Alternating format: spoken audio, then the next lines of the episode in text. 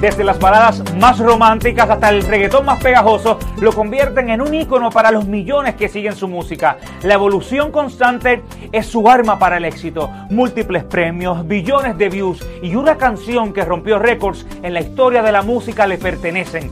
Pero Luis Fonsi está claro que no se vive de glorias pasadas. Él va por más y todo se lo cuenta Molusco.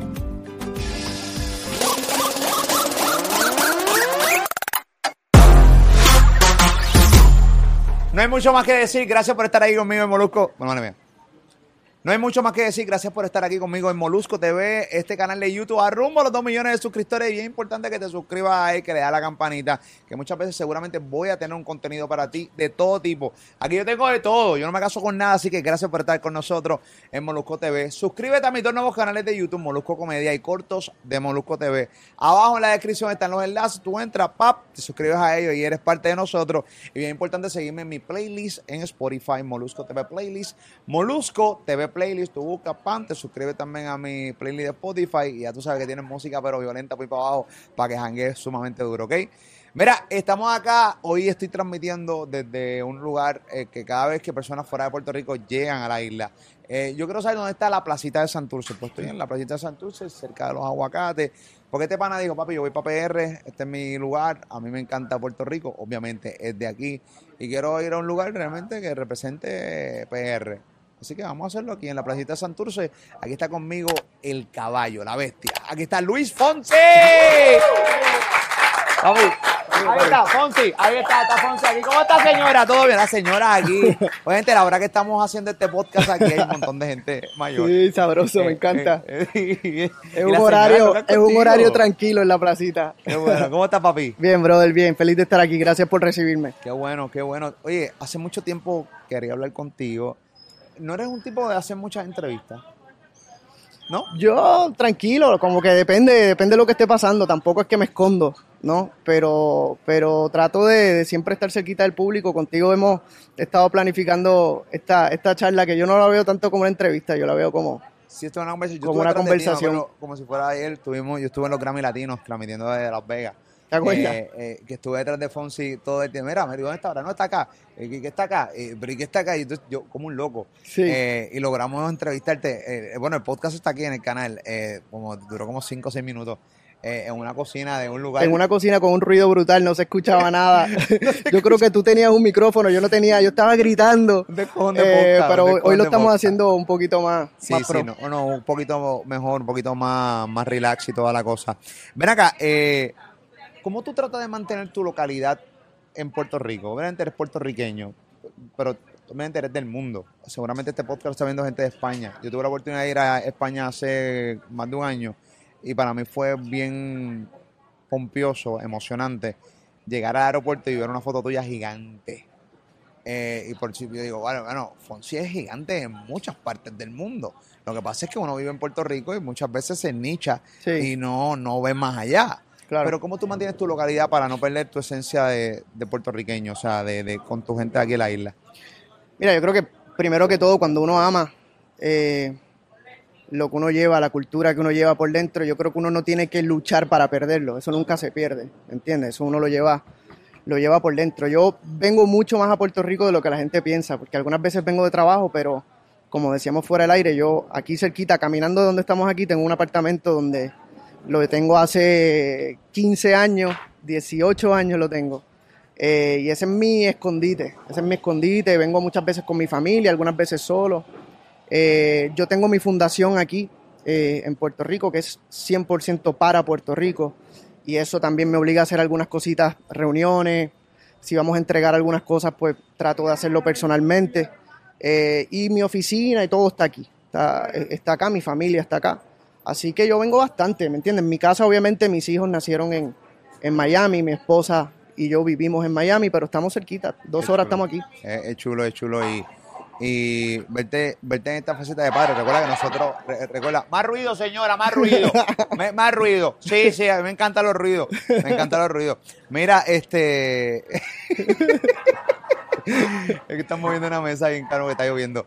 Mira, a mí me, me gusta Ah, esto. Nosotros te hemos visto en todas tus facetas. Sí. Un chamaquito. Bueno, yo, ya yo estaba en la radio cuando yo estrené tu primer corte, que la gente, que era la canción de Perdóname. Perdóname. Ese sí. fue tu primer corte de radio. Tu primer Sí. corte de radio. Yo, yo le hablé encima ¿En como serio? locutor, claro. Yo soy Jorge Pavón, aquí está lo nuevo de el, el joven artista Luis Fonsi, perdóname. Sí, canción 98. de Camilo Sesto, esas generaciones en aquel momento no saben que era de Camilo Sesto. Sí. Una canción que se pegó muchísimo. Sí, esa Este- canción me abrió muchas puertas. Eso fue, imagínate, hace 23 años, mi hermano. 23 años. Ha llovido un poco. Eh, ese, ese disco yo lo grabé cuando yo todavía estaba en la universidad. Eh, ese comienzo de ese disco fue, fue bonito porque, bueno, mi historia, no sé si la sabes, pero yo nací aquí, me crié acá, después me mudo a, Orlando con mi familia, a mi papá le surgió una oportunidad de trabajo, nos vamos para allá, estudio y vuelvo y me mudo a Puerto Rico eh, a empezar este sueño de ser cantante. Eh, y ahí empiezo, brother, a, a cantar en todos los rincones y perdóname, fue una canción que, que fue esas primeras canciones que escuché en la radio y, y fue básicamente lo que le dio comienzo a toda esta locura. Pero cuando grabas ese primer disco, este, y ves tu carrera hoy, Sí, en aquel momento cuando estás grabando en el estudio, la canción Perdóname y toda la canción Dime cómo, dime Sí, cómo. que en realidad, dime cómo fue mi primer single. Lo que pasa es que, claro, no pasó mucho. En aquel entonces no tenían presupuesto, no había video. Ok. Lo que había era un EPK. ¿Te acuerdas? Los EPK, que Ajá. salía yo hablando. Una cosa bien charra, horrible. Este, ojalá y nunca, ojalá y no exista. En aquel entonces no había YouTube, gracias a Dios. Sí, no eran los Eh, canales de video. Sí, y todo. sí, sí, pero horrible, horrible. Eh, perdóname, fue mi primer videíto ya, ¿me entiendes? Con, con una cámara de verdad. Eh, y ese disco, Molu, yo lo grabé en un día, el disco entero. Diez canciones Completo, tu primer disco. en un día. En un día, en aquel entonces no existía Pro Tools, no existía Autotune, no existía nada. Eso era, papi, ponte, canta. Yo cantaba la canción dos veces, de arriba abajo. Le hacía los coritos, armonía, y vámonos, próxima canción. Wow. Así que han, han cambiado los tiempos un Sí. poco. No, no, y cuando te escuchas el disco, un disco, eh, tu primer disco versus el disco tuyo hoy, Sí. o una canción hoy, o sea, la calidad y, y- y, o sea, es bien notable. Además de que los equipos han cambiado y todo ha cambiado, pero también el presupuesto ha cambiado, ¿no? Y- Ha cambiado. se ha cambiado Los algo. estilos, lo- la- las tendencias cambian, ¿no? Uno va, cada disco uno trata de, de probar cosas nuevas, pero sí, lo que tú dices, lo más que se nota es eso, es la calidad y la fidelidad de todos los arreglos. Pero es, es eso, el, el- el proceso es chévere, el proceso de crecimiento ha sido bonito. ¿No piensas cuando estás de repente en España, que estás haciendo un reality en España, cuando estás de repente haciendo un sinnúmero de cosas, hay muchas cosas que tú haces y que aquí en Puerto Rico la gente ni se entera? Yo tengo una lista de cosas que te las voy a, la- las voy a decir en orden cronológico para que la gente tenga más, más o menos una idea eh, eh, con la clase de artista que yo estoy hablando en el día de hoy, este y que la gente muchas veces desconoce, ¿no? Aquí hablando de Puerto Rico. Sí, Pero, pero cuando tú estás grabando ese primer disco y tú miras tu carrera hoy, tú no, no, la, no la visualizabas así nunca. O sea, que todavía en el 2021 tú estás vigente, gracias a Dios. que estás llegando a generaciones que cuando tú empezaste no habían nacido. Este, Exactamente. Pero te, te, te te visualizabas aquí hoy, así, como en Luis Fonsi hoy. Mira, yo recuerdo, Molu, la primera vez que me entregaron mi primer disco, que venía en disco y venía en cassette. eh, mi gran sueño de niño siempre fue, desde chiquito, desde el coro de niños de San Juan, siempre fue ser cantante. No sabía exactamente cómo, cuándo, yo quería cantar. Y yo siempre fui un niño muy tímido. Sin embargo, cuando había música, yo era el, rey de la fiesta. Con la música, me quitaban la música y, y regresaba a mi esquinita al lado de mami, tú sabes. Y así siempre fui. Eh, cuando yo vi ese primer disco, yo dije, wow, se me logró ese sueño de, que veo mi cara, veo mi nombre en la carátula. Y entonces uno piensa pensar en, en lo próximo. Wow, ojalá, ya tengo mi disco, ojalá a la gente le guste esta canción. Ok, ya, ya le está empezando a gustar. Ojalá y entre en los top 40 de, de Billboard. Wow, ojalá y llene el Bellas Artes. Era llenar mi, hacer mi primer Bellas Artes era, olvídate, ahí sí te, Sí. te digo yo que soy famoso. Después el Roberto Clemente, porque en aquel entonces no estaba el Choliseo, el Roberto Clemente. Y poco a poco esa meta uno la va como empujando y la va agrandando, ¿no? Y, y uno va creando más hambre y más pasión y, y más exigencias a uno mismo.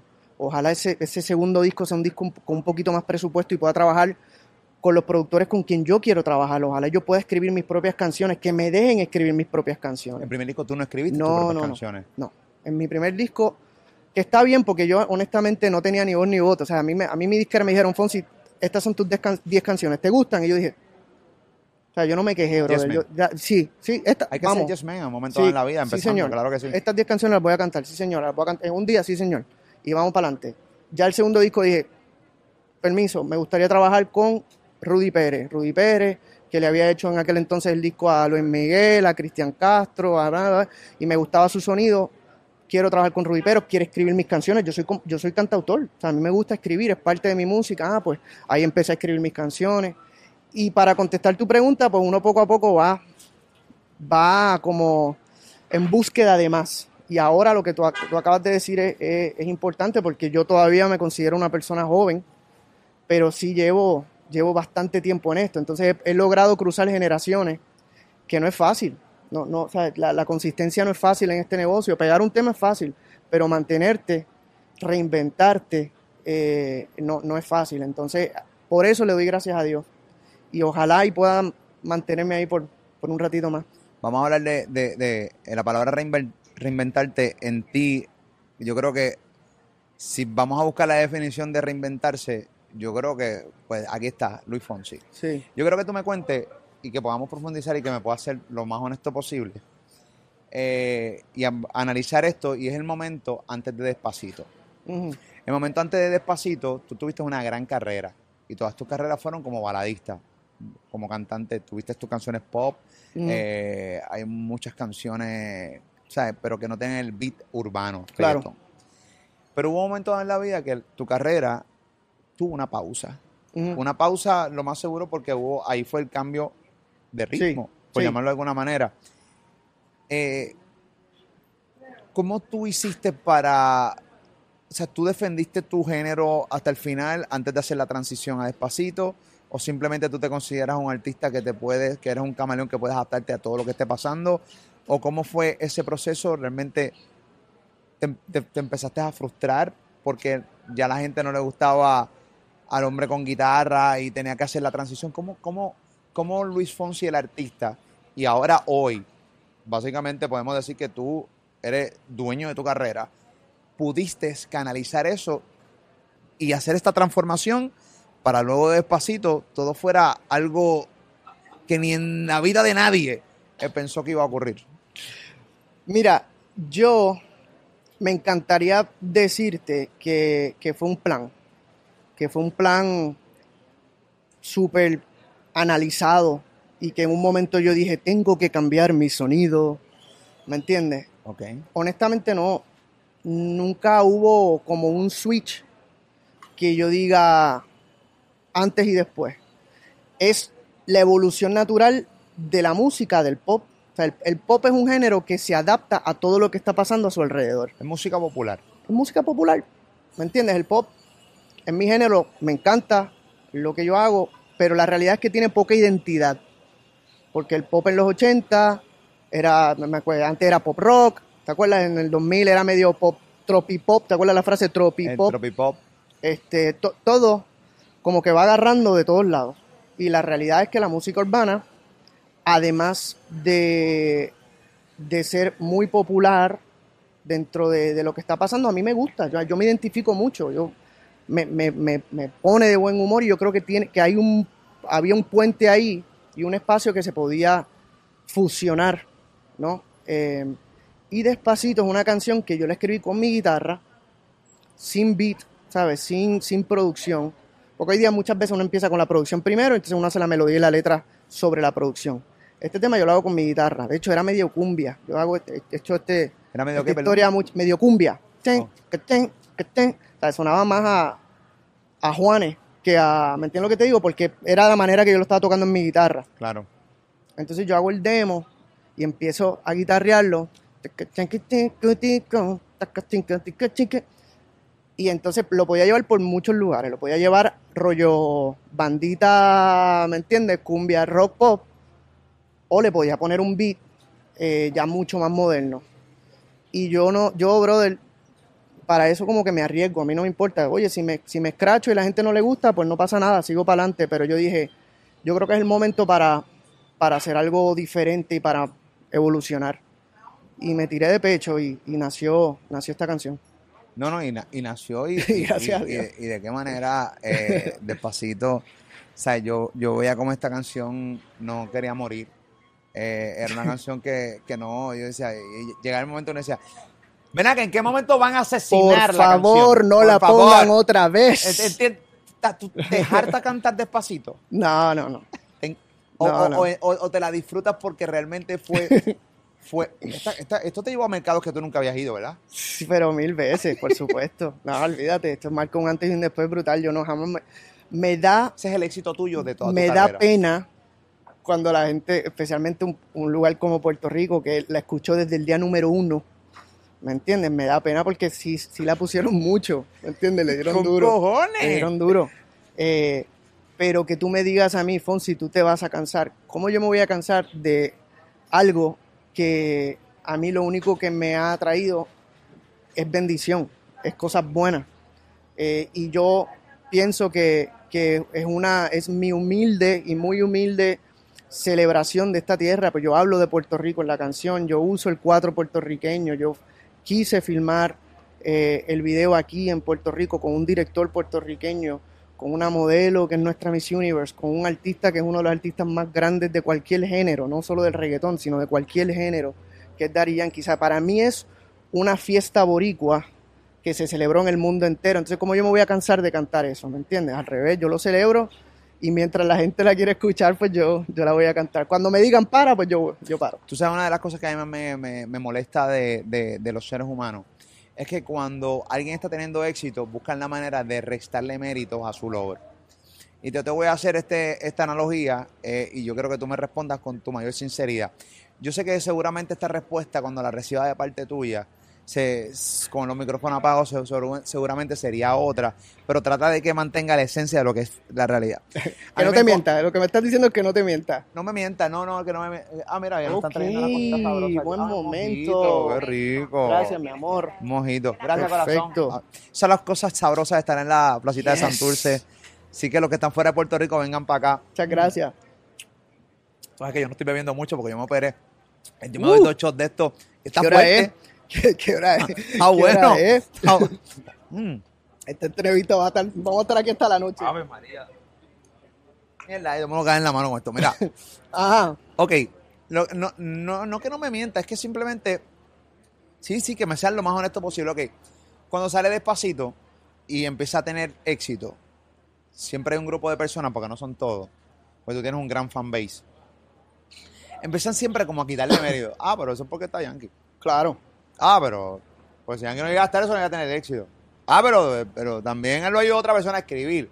Ah, pero esto. Ah, pero lo otro. Ya, pero- Entonces, a mí, por lo, a mí por lo menos eso me encabrona. Sí. ¿Por qué? Porque a mí me ha pasado.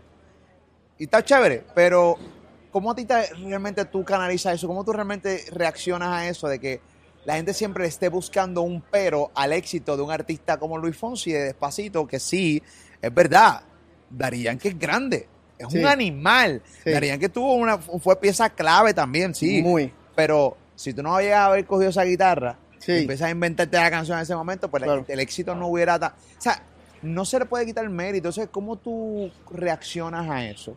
No, no le, no le doy importancia, te lo juro, y te lo digo con el micrófono. ¿No apagado, das te lo juro, no, no le doy importancia porque yo, yo sé lo que yo aporté, ¿me entiendes? Yo, yo, yo tengo la canción este, todavía grabada en mi iPhone, que si quieres ahorita te la pongo, de las 8 de la mañana cuando me levanté en calzoncillo corriendo a mi estudio, desde mi cuarto al estudio, con, con, la, con la canción base, el coro básicamente escrito, o sea, no estaba toda la letra, pero muchas veces yo grabo como en el voice note, este, despacito, tapite pitiquita para Puerto Rico, taca, taca. Así fue que empezó, ¿no? Eh, y obviamente yo a la misma vez te digo, Molu, que si no hubiese sido por la combinación de los elementos y de que las estrellas se alinearan, empezando con mi coautora Erika Ender, que fue la que se sentó conmigo allí esa tarde y creamos la canción. Tengo que empezar por ahí. La magia brutal que le añadió Daddy Yankee, que fue, o sea, que marca un antes y un después, porque yo tengo la canción Sin y, y con él, de hecho, tú sabes la historia, antes de Daddy estuvo Nicky, Claro. este, y Nicky hizo un trabajo brutal también, o sea, ya la canción sonaba espectacular. Eh, yo creo que todo sumó y si quitas una de esas piezas, el resultado es diferente. Eh, si quitan mi pieza, con toda humildad también es diferente. ¿Me entiendes lo que te digo? Entonces yo no, yo no, no le doy tanta cabeza. Yo sigo, sigo para adelante siempre con, con, con mucho agradecimiento, porque si no fuese por la gente esto no hubiese pasado. Lo mismo dicen de... Está perdido, está ¿no? por ahí. Yo creo que quiere ser parte de la Ni se ha entrevista. dado cuenta que aquí hay una entrevista de, pan, Este- es de Papichi. Mira, lo mismo dicen de la- lo- los fans que no son tan tan latinos, pongamos, eh, pongámoslo de esa manera, dicen lo mismo de, de- de Justin Bieber. O sea, ahora mismo hay un mundo entero fanático a muerte de Justin Bieber que dice, si no hubiese sido por Justin Bieber, ese tal Daddy Yankee y Luis Fonsi no hubiesen tenido éxito. ¿Y qué tú crees que nosotros vamos a decir? Está bien, brother. Mira, está bien. Si, tú, si eso es lo que tú piensas y eso es lo que te hace feliz, está bien. La realidad es que Justin nos abrió muchísimas puertas. ¿Me entiendes? Él no, no hizo que la canción se convirtiera en un éxito. La canción ya era un éxito. Pero nos abrió muchísimas puertas y yo estoy súper agradecido que el hombre me llamó. Él me llamó y me pidió ser parte del tema. Nosotros no lo buscamos. Eh, entonces no hay, no, no hay que, no hay que darle tanta cabeza. Qué bueno, qué bueno, qué bueno que pienses así. Pero obviamente eso, te- eso es la madurez que tienes hoy, ya. Porque eh, con, si hubieras tenido veintipico años, tú hubieras- uno, yo, yo recuerdo pasar diferentes situaciones en mi vida que cuando me pasan ya a la edad que tengo hoy versus cuando tenía veintipico de años, Sí. eh, hubiera sido completamente distinto, hubiera dicho unas, unas barbaridades a través de este micrófono, pero terrible, ¿entiendes? Sí, gracias, gracias a Dios llegó, llegó, no, no tarde, pero llegó ya con, con madurez, ¿me entiendes? Sí. Ya, ya había agarrado un par de golpes antes, ¿me entiendes? Ya yo, yo me, lo, me lo trabajé hasta, hasta llegar ahí, porque si hubiese sido mi primer single, si hubiese sido Perdóname, pero yo estuviese insoportable ahora mismo, Sí, ¿entiendes? Yo estuviese, por- porque uno no aprecia el, el- uno tiene que, que agarrar golpes para llegar ahí, y cuando te lo dan así de fácil, eh, por eso hay chamaquitos que se vuelven un poco, ¿me entiendes? Que pierden un poquito el, Sí, el suelo. que tu primer éxito sea despacito. No, tuvieras insoportable. Yo este, estuviese este podcast ni siquiera. Inmamable ahora mismo. No, tuvieras. No, ahora mismo tuvieses que hablar con, con, Sí, no, habla con, no, habla con con el Frogs, asistente del asistente del asi- asistente. No, papi, no, eso es terrible. No, no, estoy bromeando. Estoy bromeando. Nada que ver. Mira acá, cuéntame de tu faceta como papá. Este, habla un poquito de tu faceta como papá. Eh, una de las cosas que me gusta es que tú pones muy poco en tus redes sociales y eso me parece muy bien. Sí. Eh, de tus hijos, sí los pones, los hemos visto, Eh, pero ¿cómo era realmente lo que tú pensabas? O sea, ser papá. Esa yo digo que siempre es mi mejor composición, man. Esa es la mejor canción que puede tener un ser humano, la familia. Eh, eh, yo, yo vengo de un núcleo, o sea, de una familia súper unida. Mis papás, mi, mi hermano, mi hermana son mi todo, ¿me entiendes? Estamos siempre juntos, así me criaron. Eh, y mi sueño siempre era poder hacer lo que hicieron mis papás conmigo, ¿me entiendes? Llevar eso a, a una nueva generación y, y gracias a Papito Dios conocí una, una mujer espectacular y tengo dos hijos, Micaela de nueve y Rocco de cuatro. Y, y brother, ellos son los que me mantienen tranquilo en la cabeza, los que me mantienen a la misma vez con hambre, con muchas ganas de trabajar y de hacer cosas nuevas y, y de, de cuando uno se acuesta tarde levantarse temprano con, con una sonrisa. Este, es lo más que disfruto. Yo diría que si tú, si yo tuviese que hacer una listita de, de- de prioridades, siempre familia va a ser número uno, número dos, número tres y entonces empieza la música. Eh, realmente ser papá es un compromiso bien grande. Sí, Eh, no hay un libro, no hay un libro tampoco, ¿me entiendes? Uno va aprendiendo sobre la marcha. No, no, uno va a aprender sobre la marcha eh, y la realidad del caso, pero pasas tiempo con ellos. O sea, o a, o a veces llega el momento, bueno, en el caso de la pandemia pasaste mucho tiempo con ellos. Sí, Eh, gracias. eh, Es- si hay algo bueno que ha traído la pandemia, pues yo creo que para todos, estoy seguro que para ti también, que no- nos acercó muchísimo al día a día, porque yo nunca me he alejado muchísimo, inclusive cuando estamos haciendo gira los últimos 3, 4 años, eh, yo siempre trato de que de no estar fuera de mi casa por más de un mes. Esa es como, el, como la regla de juego. Si pasa ya un mes, pues hay que pasar por, por casa unos días, como que apretar el botón de reset y lo seguimos. O sea, que tú coges tus pausas para Sí. entonces ir a tu casa, ver los nenes, estar con 100%. tu esposa. 100% y algunas veces es complejo porque somos muchos, 27 personas que están viajando en la gira, imagínate, ¿Cuánto? 27, Contigo, full. en 27, gente músicos, técnicos, ¿me entiendes? Imagínate que estemos todos en un país, es mucho más fácil ir de ahí al próximo, mover 27 personas otra vez a casa por 3, 4 días para volver a salir, es complejo, pero todos lo tenemos claro que eso es ya parte del, de la regla de juego. Sí, no, entonces, ellos nunca viajan contigo para tu gira o simplemente tú eres el que vi- eh, o sea, tú eres el que viras para pocas veces. Los shows de Puerto Rico, pues ya eso es una semana antes, una semana después, vienen porque aquí estamos en casa. Los shows que hago en España, que normalmente son durante el verano. En España, por ejemplo, uno se va y hace giras de verano. Claro. Eh, y allá nosotros, mi esposa es española, nosotros tenemos casa allá también. Entonces yo como que me, me mudo por uno o dos meses. Entonces todo lo hacemos desde allá. Yo salgo desde Madrid a los otros lugares, entonces ahí me acompañan. Pero cuando están en escuela, yo quiero que ellos tengan una niñez súper normal, que no, nada de andar con maestros por ahí viajando. Yo quiero que se críen tranquilito, como me crié yo. ¿Cómo, ¿Cómo se siente esa pendeja de llegar a España y ser una o sea, ser un artista sumamente conocido, para no decirte una estrella, porque yo sé que eso, eso da vergüenza a uno. Coño, no soy una estrella. Pero, como te dije ahorita, yo llegué a España, vi un, un póster gigante, no tan solo en el aeropuerto, sino por ahí Billboard, de Luis Fonsi. Eh, te ha ido increíble en España. Gracias a Dios. Eh, tú trabajas en España. Sí. Ah, me acabas de decir que tienes casa en España, tu esposa es española. Que por cierto me sigue en Instagram y a veces, a veces me le da like a mis cosas y digo, "Oye, ¿puedes Fonsi Ella es fan, ella es fan, ella es fan. le dije, hablar. le dije que iba a estar con Molusco. ¿En serio? Cuéntame, cuéntame cuándo fue. Ah, se mándale, ríe, mándale un se ríe mucho con tus cosas. Mandar un abrazo, mandar un abrazo súper chula y, y sí, sí hacen, se ven que, que, que se, que se compenetran bien, bien bonito. Sí. Pero ¿cómo te sientes con eso? Llegar a España, o sea, llegar a otros países gigantes, que, que, que es un mercado grande y ver los, los arenas llenos, eh, ver que te contratan en, en, en eventos y ver los españoles diciendo, Fonsi, que te conozcan. Recuerda que Sí. nosotros, si tú eres de Puerto Rico, te mudas a Orlando con tus papás, pero regresas a Puerto Rico, no dejamos de venir de un mercado pequeño. Claro. Y de repente cuando vemos la expansión de lo que has logrado hacer con, con tu música, ver que has logrado estar en mercados grandes, ¿cómo, cómo, cómo tú canalizas eso? ¿Qué te puedo decir? Uno, uno poder triunfar en mercados, por ejemplo, cuando yo empecé a llegar a España era un gran logro, ¿me entiendes? Como que uno, era el orden, uno quería que te, que, te apoyaran en tu tierra. Puerto Rico siempre fue mi primer, mi primera misión, ¿no? Y fue mi trampolín para llegar a Estados Unidos, después México. Eh, de ahí pues uno va tratando de conquistar a, a Sudamérica. En su momento Venezuela fue un mercado muy importante, ahora pues por razones obvias no lo es. Eh, o, no podemos visitar, sigue siendo un mercado importante, un público muy musical y muy similar a nosotros. Colombia, uno como que va bajando, Chile, Argentina, el Cono es importante. Cruzar el charco, como decimos nosotros a España, es como que diablo, llegamos a Europa, ¿no? Eh, y, a mí, pues, desde, desde Imagíname Sin Ti, que fue en el año 2000. Wow, 21 años. de- Imagíname.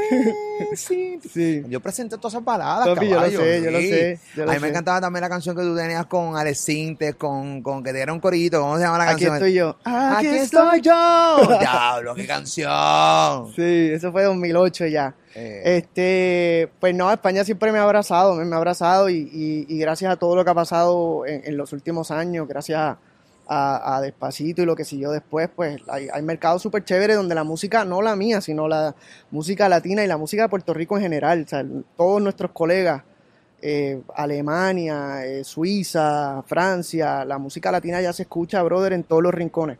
No, no, es, es increíble, es Sí, increíble. es brutal. es, es sumamente eh, emocionante. Obviamente hoy día tú escribes tus canciones también, Sí. eh, eres compositor.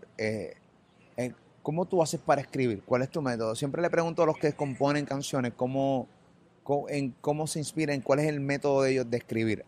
A, a mí me parece que tener el talento para poder escribir una canción, componerla y eh, eh, plasmarla en, en ritmo y que se pegue, yo Sí. creo que es un eso es una, primero una bendición y segundo, eso es un gran talento. Porque, Sí. eh, ¿sabes? Que, que, las, que las letras peguen, que todo.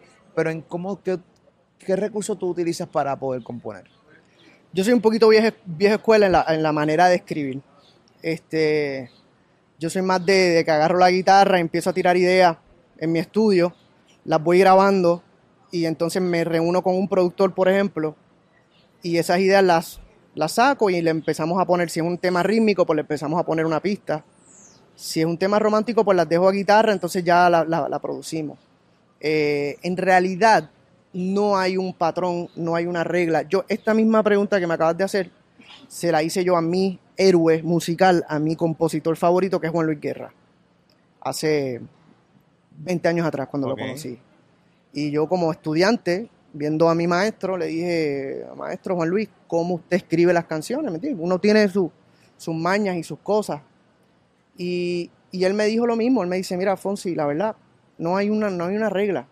Él, similar a mí, empieza con la melodía. Yo siempre empiezo más con, la, parte melódica, la música, y después me voy a la, letra. Eh, a mí, te voy a decir algo, a mí me sorprende muchísimo cómo los chamaquitos de hoy día, la nueva escuela, los artistas, he tenido la bendición de trabajar con muchos artistas del género urbano últimamente en el estudio y ver cómo ellos componen así, ¿me entiendes? En dos minutos te, te hacen un verso, eso yo no lo puedo hacer. ¿Me entiendes? Yo no, no, no tengo la habilidad, me encantaría, pero esa, esa habilidad de, de poner rimas con punchlines espectaculares, yo, yo soy más viejo escuela, yo necesito estar como que en el estudio tranquilito, con ¿Qué la guitarra. ¿Qué artista de la música urbana tú has visto que tiene ese talento, pero que vive en mangado? O sea, El más que me ha impresionado por su rapidez eh, fue con que el último, la última sesión que tuve, que es el- mi single ahora, es Bésame, que es Mike, Mike Towers. con Mike Towers. ¿Sabes que no eres el primero que me lo dice? Es un animal. Nunca había visto algo así, Molu. Nunca. Me lo habían dicho los muchachos que venían con él. Ah, no, él, él te lo va a hacer así rapidito. Y tú, ah, sí, sí, chévere. Trabajo, trabajo con todo. Ya más o menos uno conoce. Él no había escuchado la canción. Mike llegó al estudio.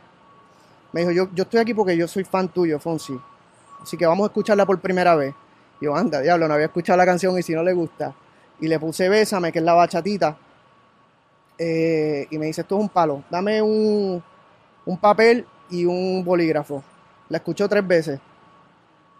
Tres veces, te lo digo yo que estaba ahí. Tres veces. Nunca cantó. ¿Viste cuando uno está escribiendo que uno empieza a cantar melodía? Nunca cantó nada. Tres veces escribió, préndeme el micrófono. De arriba abajo. Y ya. ¿Ya?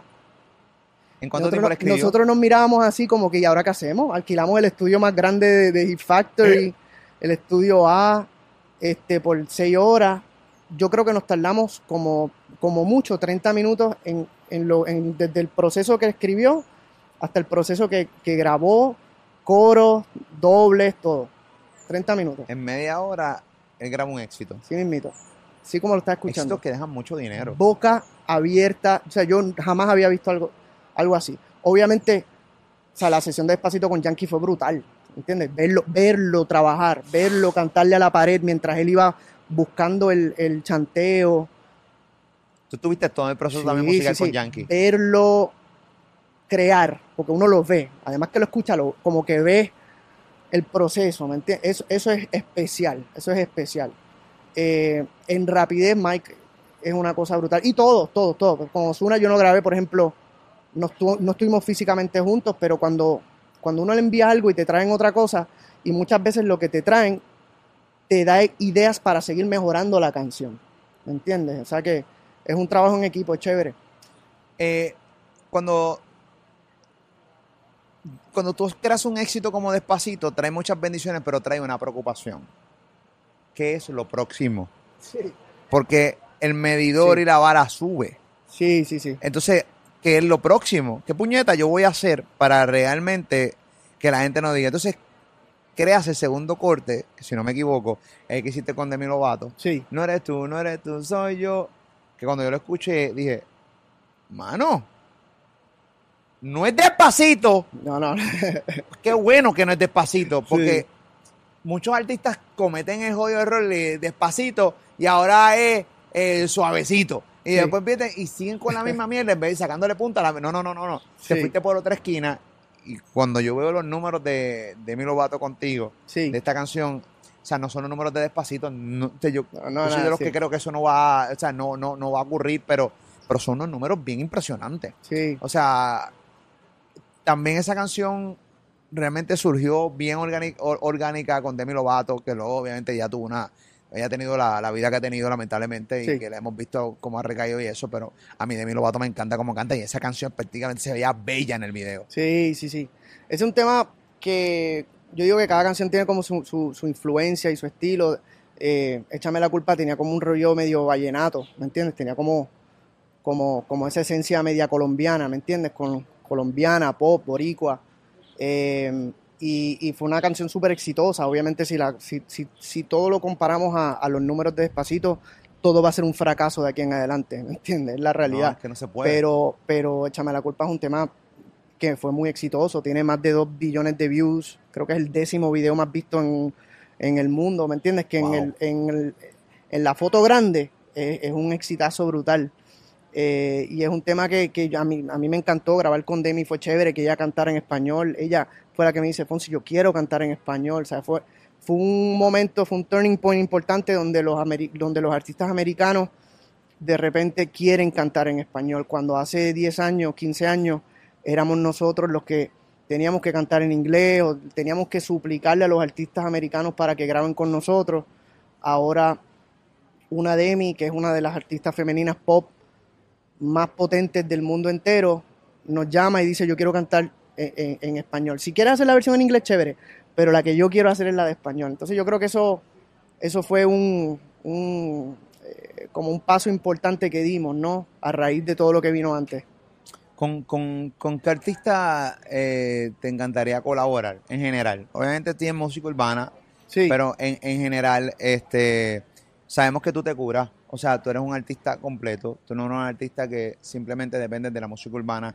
Y yo creo que tú que, que- que aclares esto. Para mí es bien importante que en este podcast tú, tú aclares ajá, eh, que tú no dependes de artistas de música urbana para ser Luis Fonsi. Que Claro. si lo utilizas y lo haces porque es un formato que es exitoso y estamos en las épocas de las colaboraciones. Eh, y me parece bien, ¿no? Y además tú tienes algo que los artistas urbanos no tienen y viceversa. sí. Y viceversa. Pero, eh, ¿con qué artistas te encantaría eh, colaborar eh, en, un futuro urbano o- y no urbano? Para, para sumarle a, tu punto, yo colaboro con artistas de la música urbana más que usar la palabra utilizar y más que usar la palabra que funcione comercialmente, lo hago porque me gusta. Vamos a empezar por ahí. Porque me lo disfruto. Porque chévere que funcione y chévere que esté de moda. Si a mí, o sea, si yo no siento que puedo aportar algo positivo, no lo voy a hacer. No lo necesito ni lo voy a hacer. A mí me gusta. Los artistas con quien yo he trabajado, son, yo los escucho. Yo soy fan y los llamo y le digo, ojalá y pueda trabajar con, con- con ustedes, ¿me entienden? Entonces, y a la misma vez lo hago y, y- y a la misma vez te hago un, un single con Ernita Nazario, que es una de, de Sí, las mujeres que más yo amo en el, en el mundo entero. Y hago un single con, bueno, acabo de grabar una canción con Rafael en España. ¿Me entiendes lo que te digo? Que él, o sea, yo no, no, me crié escuchando a Rafael, pero mi mamá se escuchó, Sí, se pero crió. una leyenda. Pero, pero yo creo que como músico uno tiene que en- enriquecerse con todos los géneros, con cosas que estén muy pegadas, con cosas que estén, que, que te den los números de, de las plataformas de la radio, pero con cosas que te enriquecen musicalmente. Por eso yo colaboré con Juan Luis Guerra, un tema que se llama Llegaste tú, que se lo escribí a mi hija, ¿me entiendes? Con Juan Gabriel, que en paz descanse. Este, y, trato de, mantener siempre eh, un repertorio muy musical, porque yo tengo ese lado muy baladista y muy romántico y muy cantautor, y tengo ese lado muy fiestero y, donde, pienso que hacer colaboraciones con artistas urbanos, mi voz siendo melódica suma algo diferente. Eh, y, y a la gente hasta ahora, gracias a Dios, le ha gustado, entonces trato de, de cubrir todas las bases. ¿Quién te falta de, con grabar el género urbano? Que, que, que, que tú digas, mano, en verdad quiero grabar con este pana. No grabo con Bad Bunny, ¿verdad? No, me encanta. Obviamente lo que está haciendo, lo que está haciendo Bar es, una, es ya algo fuera, fuera de lo normal, es brutal, de verdad que sí. No, me encantaría, por supuesto. Por supuesto, me gusta, no sé, fíjate. Dime tú, eh, me, me encanta lo que está haciendo Jay Cortés.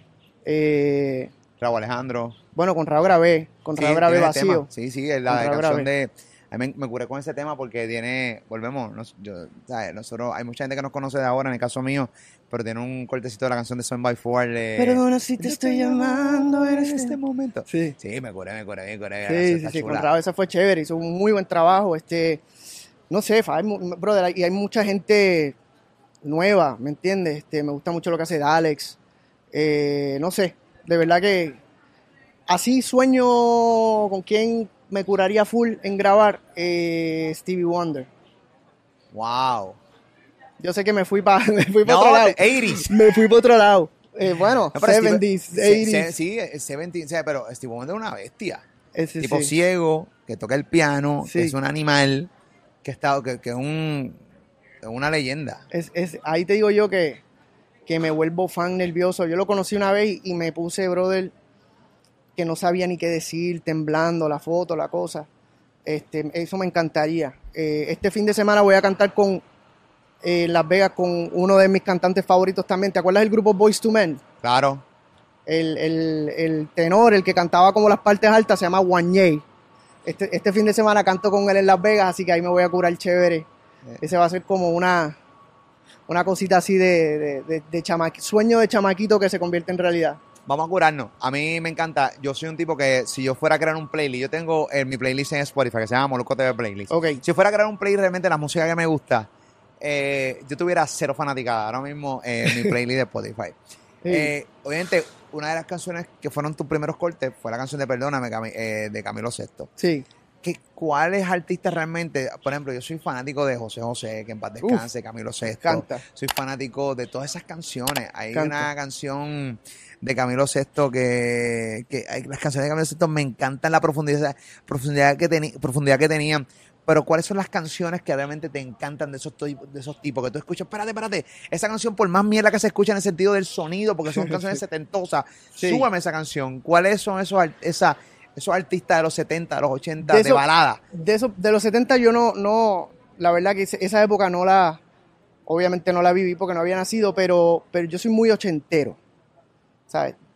Quedándonos en ese mundo, para mí José José es el, el papá de los pollitos. bestia. El papá de los pollitos. Él, él cantaba con una lágrima, tenía una cosa aquí, ¿me entiendes? Pues Que- pido un aplauso para. Está cabrón que yo esté cantando frente a Luis Fonsi. no, eso está, está- bien está- cabrón. sí, no, pero eso está ves- bien te ves cabrón, es humillante Te completamente. ves bonito, estás flaquito, estás bonito, me Sí, gusta. no, pero no tengo voz. Yo puedo rebajar todo lo que tú quieras, pero no tengo tu voz. Estoy bien lejos de tenerla.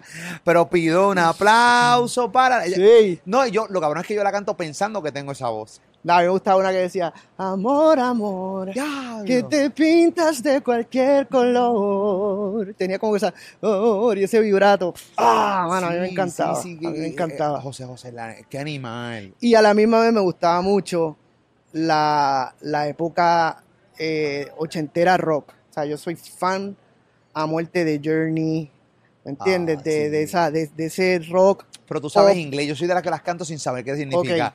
Ok, ok. Don't Stop Believing, pero no sabes Sí, qué, yo- qué yo carajo estás canto. diciendo. No, yo canto canción de Bon Jovi, que la de Always, de Bon Jovi. Ok, ok. Always, Brutal. I'll be there. Nítido. Y, y- y ahí que voy. Este, ponle- el autotune ahí al pana en, en post-production ahí. Sí, no, yo voy a mandar esta parte para, para el estudio para que, para que me la doblen. Mano mía, que yo siempre quiero retarme frente a un No, gran bien, artista y no lo logro. No lo logro. No, pero yo, yo, mira, yo, oche- la música ochentera, yo soy muy salsero, súper salsero, full. full. A mí, Frankie Fra- Ruiz. Frank, Fra- Esa es la bestia. papi. O sea, Canto. yo- dale, a ver. Hay una canción Se de... burlan cuatro paredes. tío. No, no, esa no, pero esa es la de la de li- mi libertad. Pero la que me gusta a mí es. Quiero cantar. Esa, no, esa es la, misma que pendejo. Este. este. Te quedó bien, te quedó bien eso, ¿sabes? Era la misma, era la misma. Hay una canción de este. Deseándote. Eh. cada día, cada noche, deseándote. Ey, ey, eh, Para ti, Eh, eh, saboreándote. Teleprompter. Tan lejos y tan cerca. no, Sí, pero Frankie es la bestia. Frankie es mejor, Frankie sí. es la bestia, Frankie es la Sí, bestia. sí, sí. Mano, a mí yo sufro bien cabrón esa época porque esos artistas realmente murieron a destiempo. Sí. Eh, a mí la droga me encabrona muchísimo y cuando yo le hablo a los jóvenes de significado de por qué la droga hace daño, yo le pongo los ejemplos, aunque muchos de ellos murieron de otras enfermedades, pero la droga tuvo mucho que ver, y le pongo los ejemplos de estos artistas que todavía estuvieran con nosotros eh, cantando, estuviéramos, estuviéramos todavía viendo a Frankie Ruiz, Yeah. Incluso hasta el mismo Héctor Lavoe, Sí, señor. eh, lo estuviéramos viendo, entonces a mí que se hayan muerto tan jóvenes y eh, me molesta muchísimo, pues son leyendas, gente que... y como que- suenan esos discos, wow, con el equipo que tenían, sin muchos trucos, sin mucha, ¿me entiendes? En vivo, con monitores de piso, con, ¿me entiendes? Sin filtro, sin afinación, eso era corazón, alma, garganta, pasión, dolor, vivencia, ¿me entiendes? Es, de ahí es, eso es música, brother. Yo soy fan a muerte. Jerry Rivera. te- Jerry vivimos duro. la época de Jerry, Jerry. Jerry pa- es pana, pana, pana, pana. Los mejores Me chistes de WhatsApp me los tira Rivera. Jerry. ¿Cómo? Los mejores chistes de WhatsApp Ajá. me los tira Jerry. ¿En Es un serio? sentido del humor bueno. Ok, Este, ahora yo lo- tirando chistes en WhatsApp. No, no, no, no, lo que pasa es que mi pana, este, no, pero la- el Jerry, yo te voy a hacer un Jerry. cuento, te voy a hacer un cuento, Me encanta. Jerry. Y creo Yo- que tiene mejor voz hoy que antes. Sí, estoy de acuerdo, Creo que tiene, que- creo que Jerry Rivera canta hoy mejor que antes. estoy de acuerdo. Yo, yo cuando, cuando en el, en el 98, yo todavía estaba en la universidad, cuando empiezo a tocar puertas en las disqueras, em, fui a Sony, este, porque mi papá conocía a un amigo del vecino, del primo, ya sabes cómo es esto. Ajá. Este, y, y fui con mi guitarrita a audicionar. A. Sony. A Sony, sí. Entonces voy, llego, Wow. A- había hecho un demo en mi universidad yo de una pista karaoke que había comprado, un cassette karaoke cantando una canción de Luis Miguel. ¿Cuál? Hasta que me olvides, voy a amarte tanto, tanto. Canta una canción con Fonsi. Yeah. Mira, ya. quiero que cojas esta partecita. Dueto, la de- dueto. Uní mi voz con la de Fonsi. Dueto romántico. Quiero que Este- no voy a decir la palabra. o- o- señora, uní mi voz con la de Fonsi. ¿Escuchaste eso? ¿Viste qué linda? Qué linda. Eh, gracias. Ahí hay Hay dos, dos- aplaudiendo, dos qué tic- cosa dos tickets vendidos. Pues voy, voy con este cassette, voy con mi guitarrita, audiciono ante los ejecutivos y ellos vienen y me dicen, ahí mismito me dicen, mira, tenemos interés en filmarte, te vamos a dar un contrato. Y yo, diablo, lo logré. Mi sueño, ahora. ¿Contrato de cuánto? No, no, no, no, de dinero. no, Este, no, había, no, te lo juro. Es que no, no, este, el, el cuento no es por eso, el cuento es porque me dicen, lo único es que queremos que tu primer disco sea un disco de salsa. Wow. Y yo, así mismo, me- esa misma cara que acabas de hacer tú, Tú fajado fue en la tu mía. balada de Luis Miguel. No, y yo, siendo muy, muy salsero, muy fanático, mi papá es hiper salsero, yo no tengo esa voz. ¿Entiendes lo que te digo? Yo no tengo esa voz, yo quisiera tener esa voz, pero no tengo ese estilo de voz. Por ende, es lo que hablamos ahorita de los géneros. Por ende, yo sé que no me va a ir bien y yo no puedo fingir ser algo que no soy. Claro. Y así mismito, mi hermano, con, con mucho orgullo, yo me fui, me regresé para mi universidad en mi carrito que se estaba cayendo en pedazos y le dije que no. Le dije que no, yo dije, yo no. O sea, yo no quiero, no me va a ir bien. Entonces, perdí esa oportunidad. La razón por qué te digo esto es porque esa era la época de Jerry. Ahí es cuando la salsa, a finales de los 90, qué sé yo, 96, 97, 98, estaban Rey Ruiz, Jerry Rivera Sí, sí, este, sí. Y, y muchos Johnny más. Rivera, todos esos temas. eh, Cuando parará la lluvia en mi corazón. Ey. Sí, a mí me encantaba. Era como una salsa romántica, ¿me entiendes? Era una ¿Te salsa un poquito la- pop. ¿Te gusta Lalo Rodríguez? Lalo, La duro, bestia. durísimo. Te mentí, diablo, pero nunca. eh, Esta canción es los cojones más grandes de la vida. La de la- eh, Lalo tiene unos cojones cantar esa canción. Pero, o sea, sí, escuchen la letra este hijo de este cabrón. Sí, te mentí, pero nunca dejé de ser tuyo. Tú sabes que, tú sabes que los otros días me puse a analizar las letras, las letras de, de- de esas canciones. Hay cositas chéveres ahí. La, La- gente, la gente critica la letra de hoy día, pero había, había Papi, mucho- la de Maelo, que en paz descanse. Si te cojo coqueteando con otro, un piñazo en el ojo te voy a dar. pero y- que, chique, pero elegante. Es como No, elegante, pero la, ¿me la gente las canta tranquilo la vida. Sí, claro. Papi, qué cosa cabrona, qué leyenda. Si te cojo coqueteando con otro, un piñazo en el ojo te voy a dar. No pasa nada. Y tú las analizas ahora. Y dices, diablo, mano, este cabrón le da un trompón a la mujer, a, digo, a la, a la- a la pareja. Está fuerte. Es bien fuerte. Eh, Fuerte. Es, es sumamente, sumamente fuerte. Tú no te ves fuera de la música nunca. Ojalá y no. sea, pero no piensas en tu retiro en algún momento dado. O sea, No, no, no, no, no, no, chico, no me retires todavía. no, no, yo no te quiero retirar, pero Este, hay no. artistas que dicen, hay, no artistas, hay seres humanos que dicen, papi, yo quiero trabajar hasta esta edad. Después de esto yo no quiero hacer más nada. Yo, yo lo que no quiero es hacer el ridículo. Es importante. Yo no quiero hacer el ridículo. Yo se lo digo siempre a mi esposa. Yo le digo, cuando tú veas que yo ya empiezo a hacer el ridículo sobre el escenario, a hacer algo que no, a ponerme una ropa que no me queda, un peinado que no me queda, dímelo. Porque lo hemos visto, ¿no? Jamás diría yo el nombre de alguien, pero lo hemos visto de gente que ya, o sea, que tienen que hacer el switch. No, no dejar de cantar, pero hacer el switch en, Sí, ya, ya, ya no tienes veintipico, ya, o sea, ya tienes sesenta y pico, ya guárdate un poquito. Es momento de, Tira cambio. sí, es momento y, y dejar que tus canas fluyan. Es también. Todavía no, no, no estamos ahí. no. Pero hay no gente que ahí. tiene, que está, que vive en Tintillo Garden, que, están- Sí, el Blue Black está que encendido. está el Blue Light prendido, Sí. que Clairol es auspiciador A mí, principal. a mí me están saliendo ya un poquito, pero chévere. Bueno, son unas canas cabronas aquí. Sí, Yo la barba sale. Yo me la descoloro, o sea, no, la- no las mato, eh, pero, pero tienes toda la razón. Llega el momento en que. Eso es bien interesante lo que tú has dicho. Le dije a mi esposa que cuando empiece a hacer ridículo, Me lo diga. que me lo diga. Sí, ¿Entiendes? Porque hay cosas que ya va a llegar el momento en que vamos a tener una edad que, papi, ya se acabó. O sea, eh, la gente se va a dar cuenta que estás tratando de forzarlo. Bueno, Y- cuando yo comenzaba mis conciertos, cuando mi- mis primeras giras, eso era micrófono aquí de diadema, ¿te acuerdas? El, el- el- yo le decía el chayanazo, pap, El chaya. y, y eso era baile. Mis conciertos había mucho baile full out. No te cambie por ninguna. Full, Lo full, que full, full. Pero ya, por ejemplo, ya el, el- el micrófono ya lo guardé. Ok. Ya está, Sí, ya está en la gaveta. Claro. ahí para el recuerdo. Ahora es con la mano. Ahora, pap, aquí. Ya, pero ya no Este, bailas tanto. de ya, ta- sí, bailo, pero no, no, no tan full out, no tan. no Pero porque, ya pasó de moda el, el bailoteo Porque este cabrón. no quiero hacer el ridículo, Molu. No podemos. ¿Sientes ¿me que vas a ridículo? No, sí, me, me da vergüencita algunas, algunas cosas. Otras no, algunas veces fluyo y, y me tiro ahí el, el full out.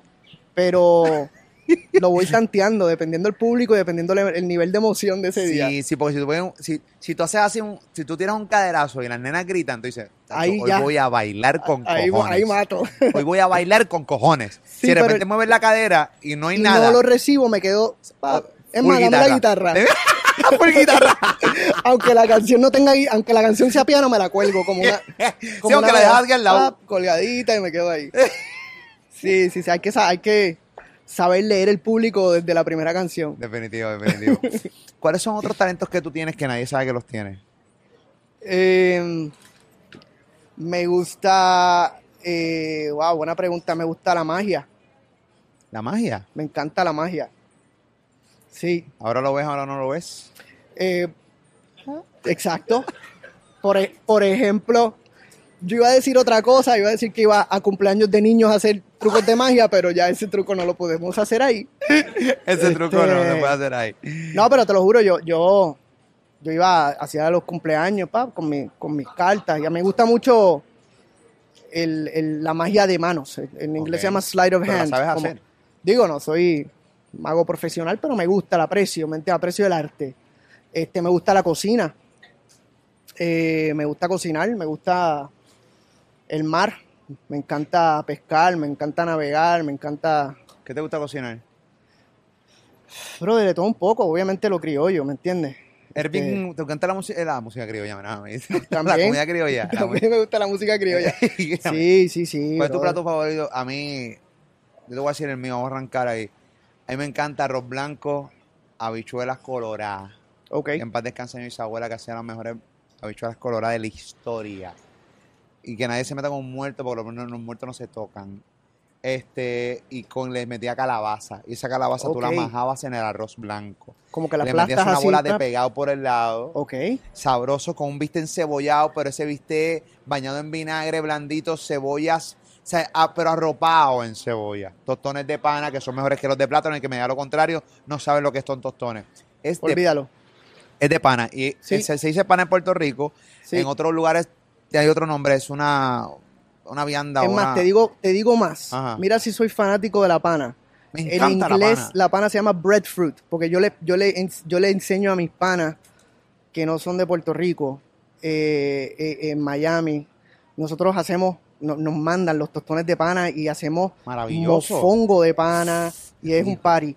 Y la gente dice, ¿qué es esto? No, es como yuca. No es yuca, es pana. Y en inglés se llama breadfruit. No hay manera de explicarlo, la gente no lo entiende. No lo entiende, no lo sí, entiende. la pana, la pana es brutal. Yo a mí me encanta, por ejemplo, yo soy fanático del arroz blanco. Vamos a empezar por Yo ahí. soy arrocero también. Este, por ejemplo, eso es algo que mi esposa no lo entiende porque mi esposa, al ser española, en España no se come arroz blanco. Yo fui a España y nunca No encontraba existe. arroz blanco. Hay que en los ir- restaurantes. cuando Es nosotros todo vamos en tapeando, gira, tapeando todo el mundo. Cuando nosotros vamos en gira, que la mayoría, el 90% de la gente que viaja conmigo son boricuas, la primera semana, cool, ah, tapeo, pulpo, a la gallega, paella. La segunda semana es como que, eh, ok. La tercera semana es como que, este, ¿y, y, y el arroz blanco? ¿Dónde está? Entonces nos, nos tenemos que ir a sitios cubanos, porque pues en España no hay, no hay de- debe haber, pero no hay muchos sitios criollos puertorriqueños. Lo más cercano es la comi- lo más cercano es la comida cubana, que por lo menos te puedes comer Sí. algo con arroz blanco y tostones, ¿me entiendes? Ya por lo menos ya ahí eso, o sea, este, eh, empataste la pelea. Pero si yo soy muy como que comer con arroz blanco. Yo digo que si no tiene arroz blanco es un appetizer. Tú me Mm. sirves algo sin arroz blanco, es un appetizer. ¿Y tú comes arroz mucho todavía? Siempre. O sea, para mí algo tiene que tener arroz ¿cómo blanco te y tostones. así, caballo? ¿Pero qué carajo tú No, haces? pero Yo yo voy a hacer la joya bariátrica, me caso en mi madre. ¿Y cómo tú te mantienes? No, Bueno, haces no. mucho ejercicio, ¿no? Yo hago ejercicio, pero yo no hago dieta, ni yo soy comelón. Brother, yo soy foodie, foodie, y me encanta comer. Pero te meto una pescosa yo- ahora, te la meto y yo, pero, pero, ¿qué es oh, no esto? estoy a- No, no, no, no, sígueme, no, sígueme en las redes. Yo tomo, le- soy de los que le tomo fotos a los platos. O sea, yo, yo esto no es, esto no es mentira para la entrevista. Yo soy comelón. Yo voy a casa de mami, me pongo a cocinar con mami porque mami cocina serio. Plato favorito, el más, el más simple del mundo. Arroz blanco y corn beef. Ah, Arroz blanco y corn beef con papitas. Ah, sí, papita, la papita frita Sí, dentro. sí, Ah, me así mezcladito. Sí, que estén como fritas, pero que se vuelvan como, Sí, amogolladita. como mogolladitas. Ah, y si le echamos ahí, mejor. Yes, yes, yes. Los otros días, fíjate, no, a mí no me gusta el maíz. ¿No te gusta el maíz? No, no, hasta ahí llegué. ¿Por qué? Porque no lo digieres bien y eso es un problema. No, como que es que no aporta nada, ¿me entiendes? No, maíz no, no aporta nada, no se deshace ni nada, ¿verdad? No, Yo no carbohidratos. no sube el nivel de, de experiencia, ¿me entiendes? Como que yo prefiero más plain. Los otros días tú pusiste un post de alguien que se estaba quejando, muy gracioso, by the way, este, del pegado. Ah, sí, una española. ¿Era una española? Sí, Spalí cogió en el programa de radio que nosotros tenemos aquí en Puerto Rico Sí. y la acabó. La acabó, le dijo, tú no sabes lo que hablas. El concón de redes y el pegado de PR, eso se respeta. ¿Qué, qué? A mí, yo soy fanático del, del pegado. A mí es una de las mejores cosas que existen en el mundo. Mi abuela, mi abuela que está enfermita, bendito, este, es dominicana. Mi abuela es dominicana. Ah, ¿tu abuela es dominicana? Sí, sí, sí. Ah, mi no abuela sabía, es dominicana, vino acá jovencita y se casó con mi abuelo, que en paz descanse de Boricua. Este, y, y eso es también con con, brother. El con con, eso es clásico. Un poquito de arroz aquí, el pegadito acá, para uno como que ir pa, combinando, haciendo. Yo me vine Un a sacar un pedazo de pegado de hace cinco años ayer, salió. Salió. Eh, porque se meten las muelas. Qué caballo, satisfacción no- tan espectacular, ¿verdad? pegado. ¿Te gusta el aguacate? Me gusta el aguacate. Por supuesto, aceitito, sal. Aceitito, sal, aguacatito. Incluso estamos. No sé si tú estás oliendo. Sí, sí. me di cuenta. Yo no sé si tú Me estás oliendo. cuenta. Estamos en la placita de Santurce. Yo no sé si aquí la gente está oliendo. Sí. Huele a empanada de huele pollo. a aceite. Huele a, a, Sí. a que algo, algo están friendo por ahí. Mira, aquí atrás yo tengo un restaurante, aquí en, en la placita. ok. Cocina en otro nivel. Ahí, aquí todo el mundo Aquí es rico. a otro Ahí nivel. hacen un pescadito bien chévere. Sí, sí, aquí es. Bueno, nada, nada de lo que hay aquí es para mí hoy. eh, Pero sí, cocinan bien. Pero te felicito. Te ves muy bien. Gracias, Y gracias. sé que le estás dando duro. No me veo mejor que tú. Pero Chico, deja la cosa. No, pero te y el pelo lo tienes set. Papi, fui, me tuve, en serio, yo dije, va Fonsi. Quiero ir a mi barbero. No, papi, peíname y ponme tipo Fonsi. No me puedo opacar. Este es mi podcast. Esa es la que hay. Este es mi podcast. Fonsi, vas a estar en Puerto Rico en el Coliseo. sí. Ah, sé que te has presentado por todo el mundo, eh, pero siempre cuando uno toca en casa eh, Sí. es mágico. Es brutal. Háblame uno, primero llevas tanto tiempo sin hacer un choli, por, primero por la pandemia. Eh, ¿qué, qué vas a estar presentando en el Coliseo de Puerto Rico en el mes de febrero, mes de los enamorados? Estamos hablando que tienes fechas espectaculares para, Sí. para el weekend de enamorados. Cuéntame un poquito sobre eso. Pues como tú bien dices, no hay, no hay lugar como casa. Este, el, el Choliseo es un, es un lugar mágico, crea muchas emociones y muchos nervios.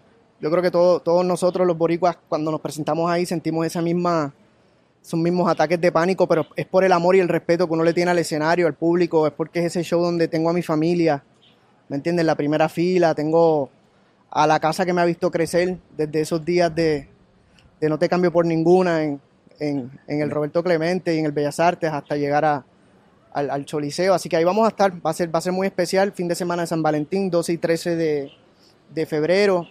Eh, y va a ser como una celebración de todo esto que hemos vivido. Eh, estoy haciendo, estoy preparando muchos medleys, porque gracias a Dios ya hay mucho repertorio. Y, ¿Cuántas canciones tienes ya tú eh, que, que, fueron éxitos grandes y que no puedes dejar de tocar aquí en Puerto Rico? Bueno, son 10 discos. Wow. Este, decirte número de éxito, pues la verdad es que no, no, no, no, es que lo tenga una lista así contada, pero ponle que cada disco tiene dos, tres, tres singles.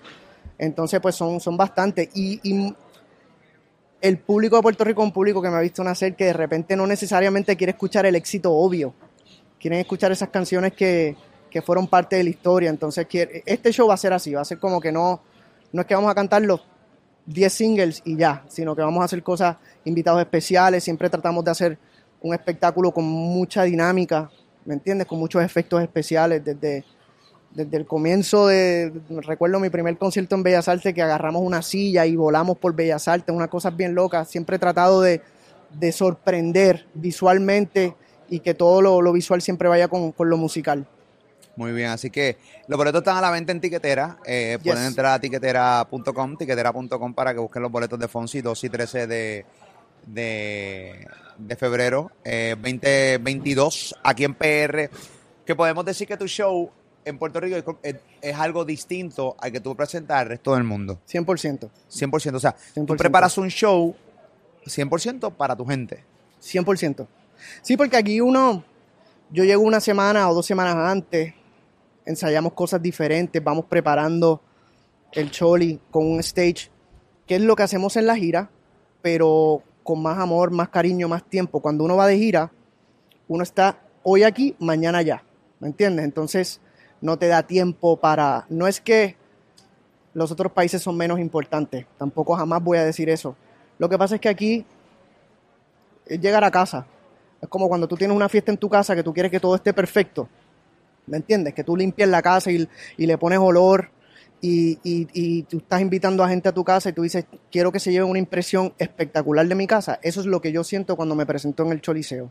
Y eso toma tiempo y uno trata de siempre llevarlo hasta, hasta lo más que uno puede. No, no, así que ahí vamos a estar, este, no hay duda que va, que vas a estar haciendo par de funciones, este, ese fin de semana de los enamorados, con fin de semana sumamente cool, así sí. que aprovechen y compren los boletos para, porque la realidad del caso es que yo no sé si qué pasa aquí en Puerto Rico, o sea, en Puerto Rico están comprando los boletos, pero las millas, Está bien loco, y yo, y, y, y muy bien, porque es la música, todos queremos que, que a todos le vaya bien, ¿me entiendes? Y, y todos necesitamos música y, y es brutal lo que está pasando en este en esta isla, musicalmente, no, no, solo aquí, sino no solo lo que pasa aquí, sino lo, lo, que estamos exportando, lo que estamos exportando de todos los géneros, de la manera que cuando, cuando yo llego a países y yo digo que soy de Puerto Rico, me preguntan, ¿qué, qué hay en Puerto Rico? Me dicen, ¿qué, qué comen ustedes? ¿Me entiendes? Y, y, y, mi respuesta siempre es una sonrisa de, de no tengo respuesta, ¿me entiendes? Esa sonrisa de orgullo,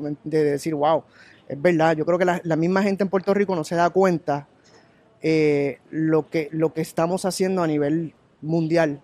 Con, con, muchas cosas más allá de la música, lo que pasa es que obviamente esta es mi profesión, pero, pero me llena de mucho orgullo. Puerto Rico, hay, hay veces que me vacilan cuando yo me profundizo con la isla. Yo amo, yo amo mi país full y amo a mi gente, creo que tenemos tanto talento en muchas cosas. Lamentablemente hay muchos que se tienen que marchar del país para poder hacer lo que quieren hacer y ahí y no tengo ningún tipo de problema. Lo importante es que siempre tengan su bandera en su corazón. Siempre. así, yo me tatué, yo me, yo me, tatué un corazón con la bandera de Puerto Rico. Sí. Yo soy puertorriqueño full, a mí me encanta sí. mi gente y es bien emocionante llegar a cualquier esquina y saber que hay un puertorriqueño rompiéndola y partiéndola. Así que desde acá le mandamos un abrazo, un saludo. Sí, señor. Y sí, me pasa también lo mismo. ¿Qué, ¿Qué pasa en Puerto Rico? Que hay demasiado talento, no tan solo en la música, sino en el arte artistas, o sea, por eso sí, en todo, parten, en el baile, en la producción, en la actuación, en el teatro, es que es que es todo. Dirección, Obviamente todo, en los todo. deportes, sin, es que podemos estar aquí todo el día, pero me, pero me, me llena, me llena, me llena de mucho orgullo viajar por ahí y que, y que me digan eso, ¿me entiendes? ¿Qué comen? ¿Qué les dan ustedes? ¿Cómo los crían? Y yo simplemente sonrío y, y me, y me toco el corazón y digo, gracias a Dios, bro. Ahí los Puerto Rico, definitivamente. Ahorita dijiste algo, yo tengo varias preguntas antes de acabar el podcast. Eh, algo bien importante, ahorita dijiste la manera en cómo tú audicionaste en Sony. Te, te tiraste una, una guitarra y eso. Yo solo tuve una conversación con Sergio George en un podcast increíble que invito a la gente que lo vea, donde, donde yo estuve una oportunidad de una premiación que se llama los Premios HIT en República Dominicana en Sí, claro. Yo estuve este año, fui invitado eh, y tuve la oportunidad de, eh, de, pues, de entrevistar a Sergio George. Y para mí fue algo gratificante porque y emocionante porque él fue el que me pidió la entrevista. Me dijo, yo quiero que tú me entrevistes. Y yo, wow, diablo. Y una de las cosas que, pues nada, de mi asignación que hice para poder lograr esa entrevista es, pues, escuchar todas las charlas que él tuvo ese fin de, esa semana allá en Cascana y toda la cosa. Y una de las cosas que él dice, y, y que, que está cabrón, es que hoy día las disqueras no te piden ni audicionar. Las disqueras te piden cuántos seguidores tú tienes en las redes sociales. Sí, es diferente. Es completamente distinto. Sí. ¿Cómo, ¿Qué tú opinas de la manera en que hoy se está llevando, o sea, este tipo de... Ya hoy no se ve tanto el talento, se ven más los seguidores. Sí, obviamente todo ha cambiado. O sea, cuando yo comencé no había redes sociales, no eh, eh, había un presupuesto para desarrollar un artista. ¿Me entiendes? Las disqueras iban y te ponían a, a- a poner clases de tal cosa, invertían en tu imagen. Hoy día ya uno tiene que estar producido, hecho, para que, para que venga una disquera y, y verdaderamente invierta en- en- en ti. Esa es la parte quizás negativa. A la misma vez, la parte positiva es que los artistas tienen mucho más control de sus carreras. Eh, los chamaquitos hoy día no necesitan ir a estos estudios con esas consolas gigantescas, esas SSLs gigantescas, pagar un dineral para alquilar un estudio como, como teníamos que hacer nosotros, porque hoy día con, con una consolita, una computadora, un micrófono, Saca un sonido un increíble. Apolo y, Acabó. y ya tú grabas un disco. Eh, antes tenías que ir a un estudio, pagar no sé cuántos dólares la hora, el ingeniero, pa, pa, pa. Bueno, mira cómo ha cambiado esto. Nosotros, Este- ¿dónde estamos llevando una entrevista? Antes tú tenías que ir a todas las estaciones de radio. Exacto. y seguramente Exacto. esta entrevista la hacemos. Van a sacar 20 cortes en 20 medios de comunicaciones y ya tú cubriste. Uno dependía de dónde iban a distribuir tu música, que fue lo que pasó con mi primer disco. Mi primer disco la disquera no quiso distribuirla fuera de Puerto Rico. Mi primer disco, dime cómo, perdóname, era Puerto Rico nada más. Local. Entonces empezó a, a- a sonar. Ah, bueno, pues entonces ahora vamos para los Estados Unidos. Empezó a sonar. Ah, bueno, pues entonces ahora vamos para México. El segundo disco fue el disco que me dieron el, permiso y el apoyo para ser lanzado en España. O ellos tenían el control. Hoy día tú sacas una canción aquí, la subes a las redes, sea YouTube, sea esto, sea las plataformas, y el mundo entero te escucha. ¿Me entiendes? Entonces uno tiene más control. Es un balance. Yo creo que si el material es bueno, si la música es buena, eh, es es como la ley de, gra- de gravedad. El éxito va a llegar a ti. ¿Entiendes? La gente, se, los productores van a llegar, las disqueras van a llegar. Eh, lo importante es la materia prima, que es la canción, que es el talento, que es las ganas de triunfar, este, que es la disciplina que tenga el artista. Porque eh, uno tiene un éxito, se abre una puerta, pero para quedarse ahí, la disciplina es lo que te mantiene. Claro. Entonces, son, son muchos elementos. Esa parte no cambia. Esa parte no importa si fue hace 20 años o ahora, eso no cambia. Uno tiene que se- levantarse por la mañana y tener ganas de trabajar, tener esa hambre, tener ese respeto, esa humildad, los pies en la tierra. Eh, eso para mí es lo que convierte a un artista de hoy en un artista de siempre. Tú sabes que a mí eh, me gustaría que le hablaras a estos chamacos, porque hoy día eh, las disqueras buscan mucha música urbana, ¿no? Sí. Cosas distintas que estén bien asociadas a lo que es la música urbana. Pero hay chamacos que tienen la guitarra en la mano. Hay chamacos que tienen voces como la tuya, similares, que tienen tu estilo y que hoy día, pues dicen, hermano, es que lo que pasa es que lo que está pasando es algo distinto. ¿Qué tú le tienes que decir a estos chamacos que básicamente son los Luis Fonsi de hace 20 años atrás? Que es un chamaco que tiene mucho talento, que tiene una voz increíble, que su herramienta es la guitarra o es el piano, que cantan a niveles sin bandera, eh, o sea, no Chariz, eh, Luis Fonsi. Sí. Eh, ¿cómo, ¿Cómo podemos aconsejar a estos chamacos y motivarlos para que sigan defendiendo su guitarra, Sí. defendiendo su piano y defendiendo su voz para que no se tiren a otro género simplemente porque es lo que está de moda? Claro. Es un reto, yo lo entiendo, porque obviamente ese tipo de música ahora hay menos escenarios, ¿me entiendes? Hay menos plataformas, hay menos estaciones de radio, hay menos playlists. que tocan música más tradicional pop. Este, pero a la misma vez te digo que todos nacemos con, con, con una manera de hacer las cosas. Uno tiene que saber qué me queda bien, qué no me queda bien, qué me va a funcionar, qué no me va a funcionar, y uno tiene que seguir ese camino y defenderlo a muerte. Este, los otros días, por ejemplo, cuando grabé con, con Rao, eh, em- tuvimos esta misma conversación. Porque Rao, por ejemplo, es un artista, yo le llevo ya más años, cuando él era un chamaquito, él me contó que él me imitaba en la escuela, en- en- cuando él estaba en intermedio, qué sé yo, hizo un talent no sé, y me estaba imitando.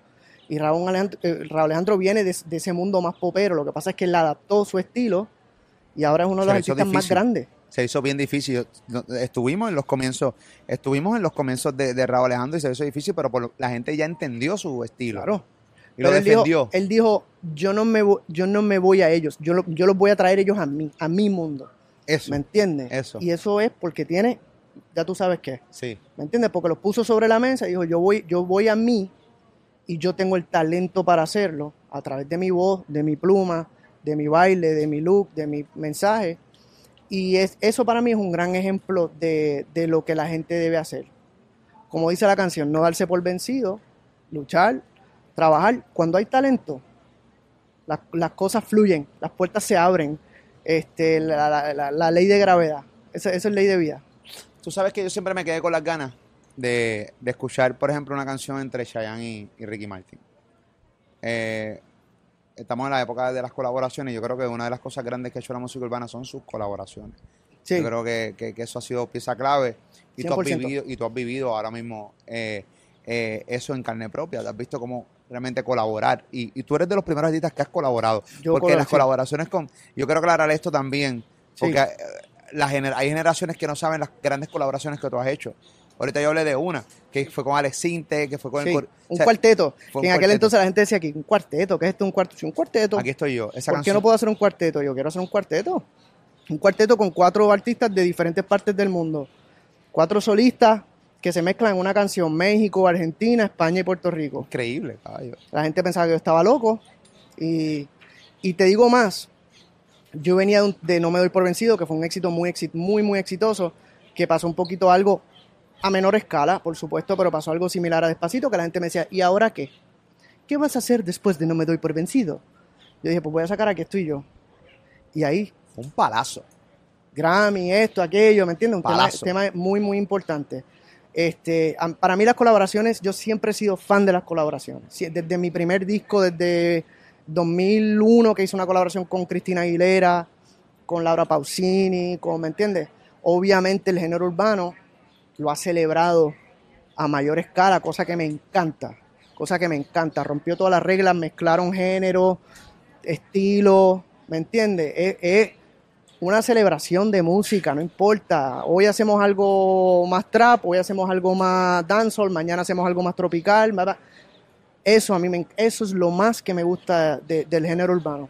Yo no me quiero morir hasta ver una yo fuera, yo entrevisto a mucha gente que soy fanático de ellos, de sus carreras. Hay gente que simplemente no soy fanático de su música, música pero sí soy fanático de sus logros. Porque no hay necesariamente me tiene que gustar la música, porque yo, yo veo otras cosas que otra gente no ve.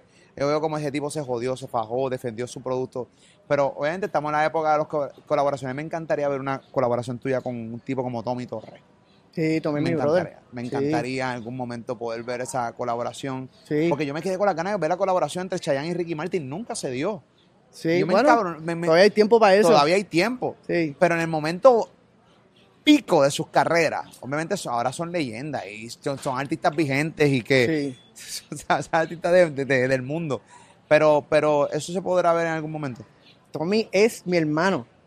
Yo he colaborado con Tommy mil veces, lo que pasa es que no formalmente en un disco, pero hemos hecho cosas juntos, pero muchísimo. Hemos estado en el estudio, hemos, yo le he escrito canciones, por ejemplo, en Nita Nazario, que Tommy produce, y, y yo las escribo, estamos en el estudio juntos, hemos trabajado con artistas juntos, hemos hecho lo- locuras juntos en, en showcitos que nos montamos por ahí y Nice. tocamos canciones de los 80, ¿me entiendes? Este, la respuesta a tu pregunta es ojalá, ¿sabes? Y lo hemos hablado, ¿sabes? Se, ha- se ha hablado así de, oye, cuando, ah, sí, él me ha invitado, de- creo que no, no este, pero el concierto anterior me invitó y yo estaba no sé dónde rayo, pero yo, a mí me encanta Tommy, me parece uno de los, de los, más que artista, de los músicos más talentosos que hay ahora mismo, porque es un tipo real, productor, compositor, un tipo sensible, un tipo que, que entiende bien lo que es la, la música y que ha, ha, aportado mucho en otras carreras.